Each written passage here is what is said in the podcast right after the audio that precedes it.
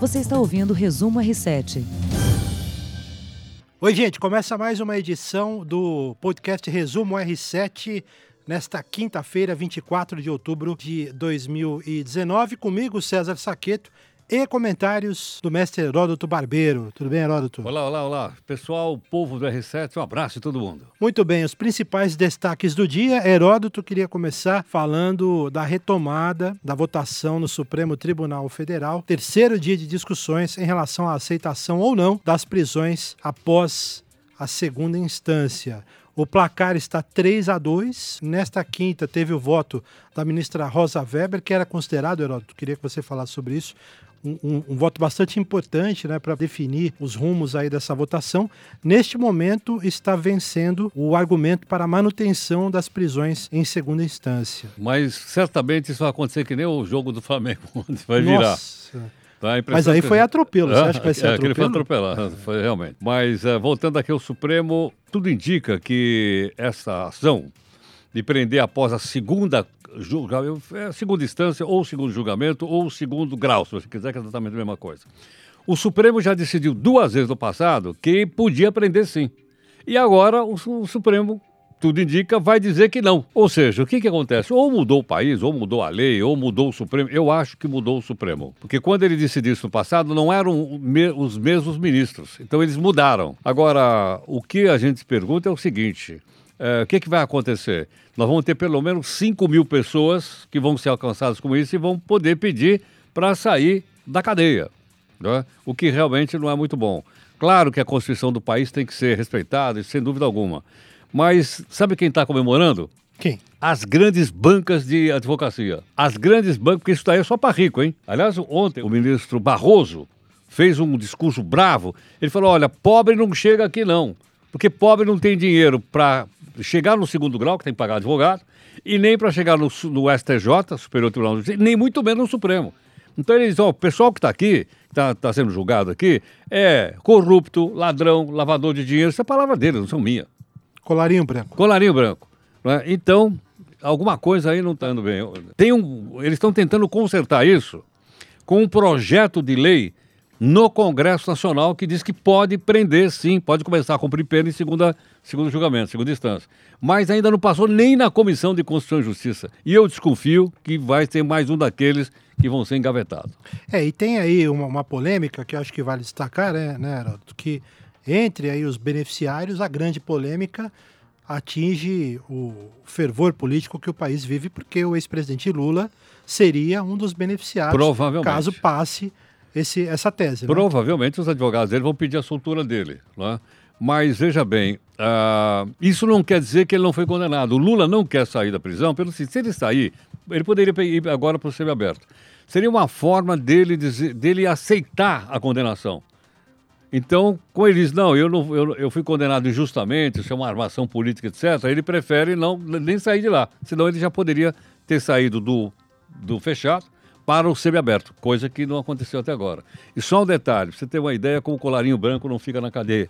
Hoje, a Assembleia Legislativa do Rio de Janeiro fez do documento e mandou soltar os cinco deputados estaduais que estavam presos até agora, acusados do quê? De corrupção.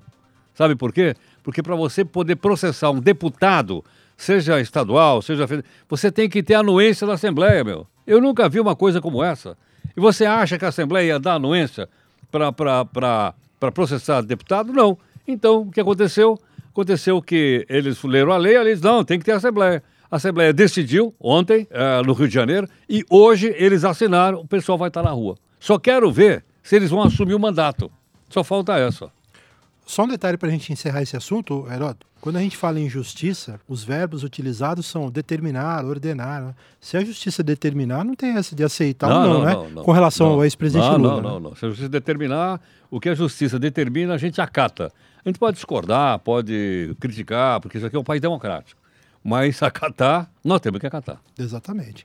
A mancha de óleo segue se espalhando pelo litoral nordestino e atinge novas praias em Pernambuco. Foi confirmada a presença de porções de resíduos contaminantes na Ilha do Amor, em Cabo de Santo Agostinho, e na praia de Pau Amarelo, e assim totalizam cinco novas localidades afetadas desde a madrugada das, desta quarta-feira, do dia 23. Somente em Pernambuco, 958 toneladas de óleo e resíduos foram recolhidas até a última quarta.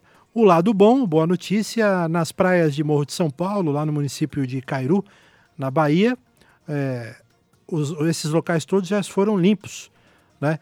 Por um mutirão feito pela comunidade local. O repórter Márcio Neves do R7 está lá.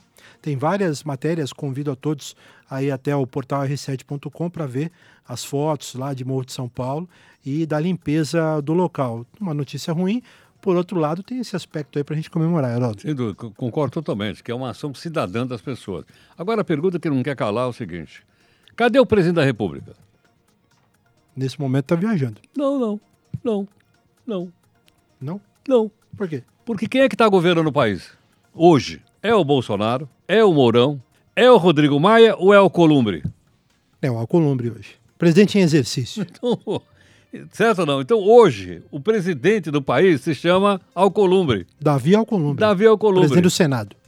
É, é, não, é presidente do Senado. Porque os outros três estão fora do Brasil, estão viajando. Bolsonaro está na China, o Mourão foi para o Peru e o Rodrigo Maia foi para a Irlanda.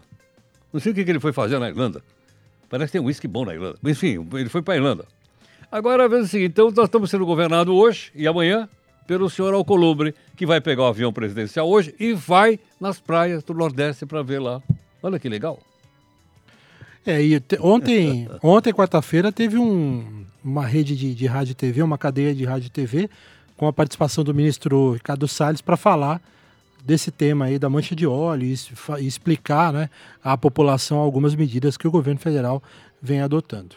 Eu acho que a melhor medida depois dessa tem que salvar as praias. O pessoal está ajudando, acho que é uma demonstração de cidadania e tudo mais. É a gente descobrir o seguinte: quem foi o navio que derramou esse óleo naquela região do Atlântico que está chegando nas praias brasileiras? Porque agora mesmo você falou que o óleo continua chegando. Continua chegando. É, não é? é sinal que o derramamento foi gigantesco. Só pode ser um grande petroleiro que passou por lá, ou avariado, ou até que foi uma transferência de petróleo de um navio para o outro e houve qualquer problema e o petróleo foi para parar dentro do mar. Dentro do mar e nas nossas praias. Você acha que a ajuda internacional seria de bom tom pra, nessa, nessa questão aí da, da investigação eu acho. com relação aos oh, responsáveis? Sem dúvida, eu, sem dúvida, eu acho. Eu acho que é, muitos países do mundo têm satélites girando em torno da órbita da Terra, muitos. Aliás, não só países, empresas privadas também têm eu acho que eles teriam que ajudar o governo brasileiro a descobrir quem é que passou por ali, é que a gente não sabe o dia. Porque nós só tomamos conhecimento disso quando o óleo chegou na praia. Agora, quantos dias ele levou para chegar na praia, ninguém sabe. E a investigação prossegue. Eu falei aqui do presidente Bolsonaro, que está em viagem. O presidente da República anunciou isenção de visto para turistas chineses no Brasil. A princípio, não haverá reciprocidade para a medida, Segundo o presidente da República, o próximo país beneficiado deve ser a Índia. A medida segue é, o que já foi planejado também para Estados Unidos, Japão, Austrália e Canadá. O presidente Bolsonaro segue em viagem a países asiáticos e também do Oriente Médio nesta semana. É, o presidente está fazendo uma um de show, na verdade, é apresentar o Brasil, que a economia está aquecendo, etc, etc. A China está se tornando um grande parceiro do Brasil. Eu acho que ele vai também para a Ucrânia, salvo engano. E parece que a Ucrânia. Foi convidado, deve... né? Convidado.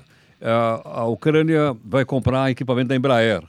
Então o presidente vai lá, enfim, ele está, acho que umas duas semanas fora do Brasil. Tudo bem, eu falei da China aqui, aproveitar o, o ganchinho aqui, o Heródoto, para dizer que o país asiático foi confirmado como sede do Mundial de Clubes de Futebol em 2021. Decisão anunciada nesta quinta-feira pela entidade máxima do futebol, a FIFA, mas a divisão das 24 vagas para o torneio foi adiada. O, Mundial de Clubes já foi disputado nos Emirados Árabes, foi disputado também é, no Japão e agora a China entra também nessa disputa.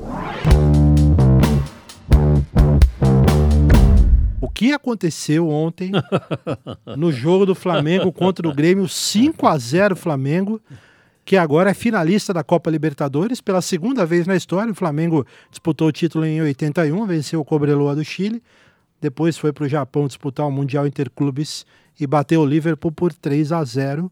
É a segunda final que o Flamengo disputa. E vai pegar e quem?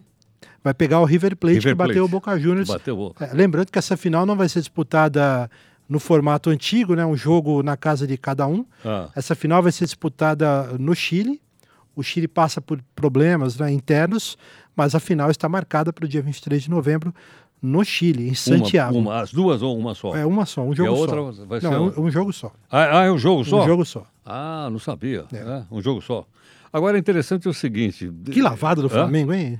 Pô, eu, eu, eu ouvi o comecinho do segundo tempo, abriu o, o, o segundo tempo, o Flamengo marcou, dois, a- marcou o segundo, o segundo gol, do- ficou É. 2 a 0 Quer dizer, o Flamengo foi pra cima. Todo mundo achava, bom, o Flamengo tá ganhando de 1 a 0 né?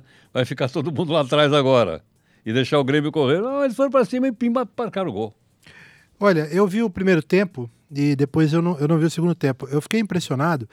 Tem- uma discussão, a gente lá na redação do R7 fica lá, né, cornetando, discutindo muito. e tal. E um dos nossos parceiros lá, ele, ele disse que o Flamengo é o melhor time que ele viu jogar nos últimos 20 anos no Brasil. Eu, pessoalmente, achei um exagero. Acho que é o melhor Flamengo dos últimos 20 anos, sem dúvida. Mas quando a gente conversou, ainda estava naquela Flamengo que tinha feito alguns jogos bons. Agora é o seguinte, Geraldo, o resultado ele, é, ele ajuda a ratificar, a dar um selo de qualidade para um time, né? Mas que esse Flamengo é diferenciado, Sem acho que dúvida. já não dá mais para duvidar. Não, né? não dá. Eu acho que aqui não se trata de gente torcer ou não, é lá.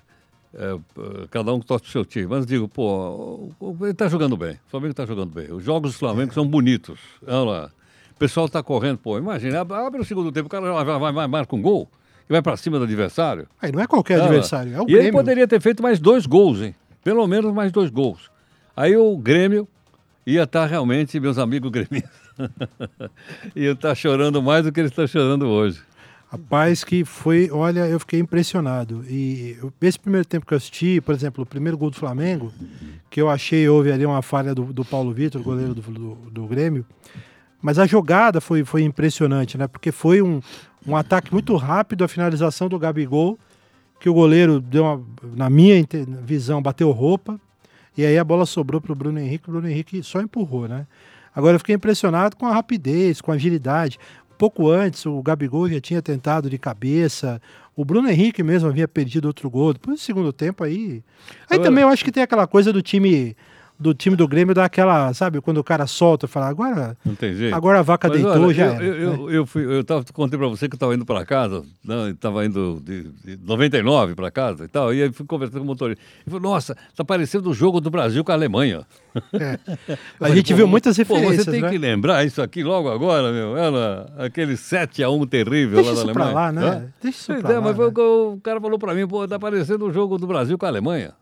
Você sabe que o, o Lucas Podolski, que é um, um jogador alemão que foi campeão, estava naquele jogo lá, naquele 7 a 1 ele postou nas redes sociais dele uma, uma imagem, uma foto lá do Jorge Jesus, que é o comandante do Flamengo, né, o técnico do Flamengo, e, e um- uma inscrição do tipo rumo à América, coisa do tipo.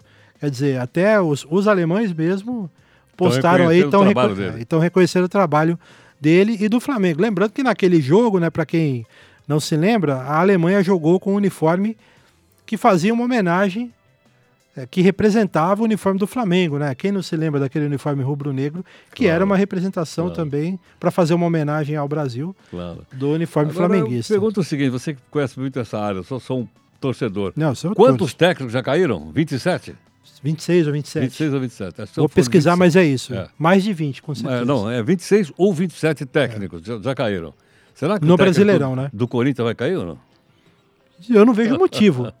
Não seja corneteiro, Heródoto. Não tem motivo. O Corinthians está aí, em quinto lugar no campeonato. Então, Foi tá campeão fora- paulista. Então, pois é, está fora do G4, é, não é? É. E precisa ver se Mas vai tá no continuar. G6. Hã? Mas tá no G6. Então, G6 é aquela. Como é que Vai chama? pra Repesca- pré-Libertadores, é. Repescagem, meu. A gente chamava isso aí de repescagem, é, não é? Pré-Libertadores fica mais bacana, Ah, fica- né? fica- Você passa aquela. É, é você passa um verniz ali, né? Muito É bom. Heródoto, obrigado pela honra mais uma vez de tê-lo comigo aqui. Muito obrigado a todos que estiveram conosco em mais essa edição do podcast Resumo R7. Até a próxima. Você ouviu Resumo R7.